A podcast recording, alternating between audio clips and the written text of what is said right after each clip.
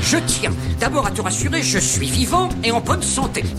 Bien vivant, l'émission décoiffant des auteurs qui parlent tout outre Mais non, il est toujours là, il est bien vivant, le petit bonhomme. Bonjour chers auditeurs sur nos ondes FM dans notre chronique littéraire bien vivant avec l'écrivaine Annie Saumon. Fascinante est sa vie, ennuyante diront ses ennemis. Comme une hirondelle, elle déploie ses ailes. Une imagination d'une grande précision attire de nombreux lecteurs, aussi reconnus par plusieurs auteurs. Sur Bien Vivant aujourd'hui est présente Annie. Bonjour Annie Saumon. Bonjour. Nous sommes ravis de vous accueillir sur ce plateau. Vous êtes en forme à ce que je vois. Eh bien, je suis ravie d'être ici avec vous aujourd'hui. Disons plutôt que je suis de bonne humeur. Depuis ma mort, je n'ai pas été interviewée. Voulez-vous prendre quelque chose avant de commencer? De l'eau, du poisson, du café? Du café, ça ira. Donc, vous êtes né le 16 mars 1927 à Cherbourg. Vous avez écrit de nombreuses nouvelles qui vous ont permis d'être célèbre dans le monde entier et de devenir une grande auteur.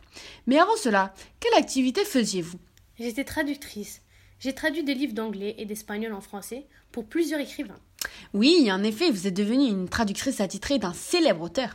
J'étais la traductrice de John Flowes, qui était d'ailleurs un très bon ami à moi. Mais notamment, j'ai traduit des nouvelles, des romans d'autres auteurs tels que Jérôme David Salinger, Nadine Gordimer et Patria, Patricia Highsmith. Pensez-vous que c'est grâce à ces nombreuses traductions que cela vous est venu l'idée d'être écrivaine à votre tour? Dès mon plus jeune âge, j'ai été attirée par la littérature, d'autant plus que ma mère était institutrice.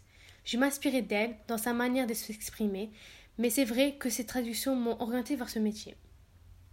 Dites-en nous davantage sur votre jeunesse. C'est vrai que nous n'en avons pas tellement parlé au début. J'ai grandi à Rouen, dans une famille modeste, j'ai fait des études de lettres modernes et cela m'a permis de maîtriser la langue espagnole et anglaise. Ensuite, je me suis spécialisée dans la littérature anglo-saxonne et c'est là qu'ont débuté mes premières traductions. Maintenant, parlons de vos prix, ces événements si remarquables. Durant votre carrière, vous avez remporté de nombreux prix comme celui de la nouvelle de l'Académie française. Nous voudrions savoir quels ont été vos ressentis, Pensez-vous les obtenir aussi facilement ou cela a été dur? Nous voulons tout savoir, vous savez, nous sommes très curieux. Eh bien, forcément, vous pouvez imaginer ma joie que m'ont procuré toutes ces, toutes ces récompenses. En toute modestie, je ne m'attendais pas à recevoir autant de prix. Oui, bien sûr, cela a été dur. J'ai toujours fait en sorte de m'appliquer dans mes récits, et ces récompenses ont payé tous ces efforts et le temps passé à les écrire. Parmi tous vos prix, quel a été celui qui vous a le plus marqué? Le prix Goncourt de la nouvelle en 1981, car cela a été ma première récompense. En parlant de vos nouvelles, vous en avez écrit environ 300 et quelques romans. Un sacré nombre d'ailleurs. J'imagine que cela a dû vous prendre euh, deux minutes, voire une minute à les écrire. Comment vous est venue de, de l'inspiration? Car cela demande beaucoup d'imagination.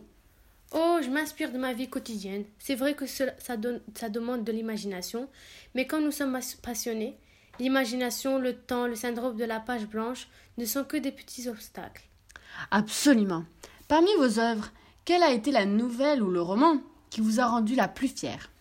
Qui m'a rendu la plus fière hmm, Je pense, fille lisant à l'arrêt de bus, car je sais que plusieurs professeurs de français l'étudient en seconde, du fait de sa référence assumée au célèbre roman de Flaubert, Madame Bovary.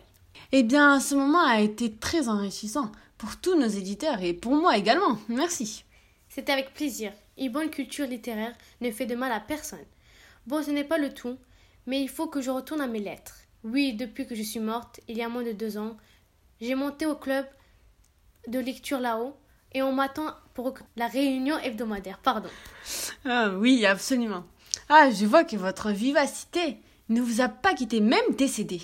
Voici une belle leçon de vie. C'était Annie Saumon sur votre radio favorite. Merci de nous avoir écoutés.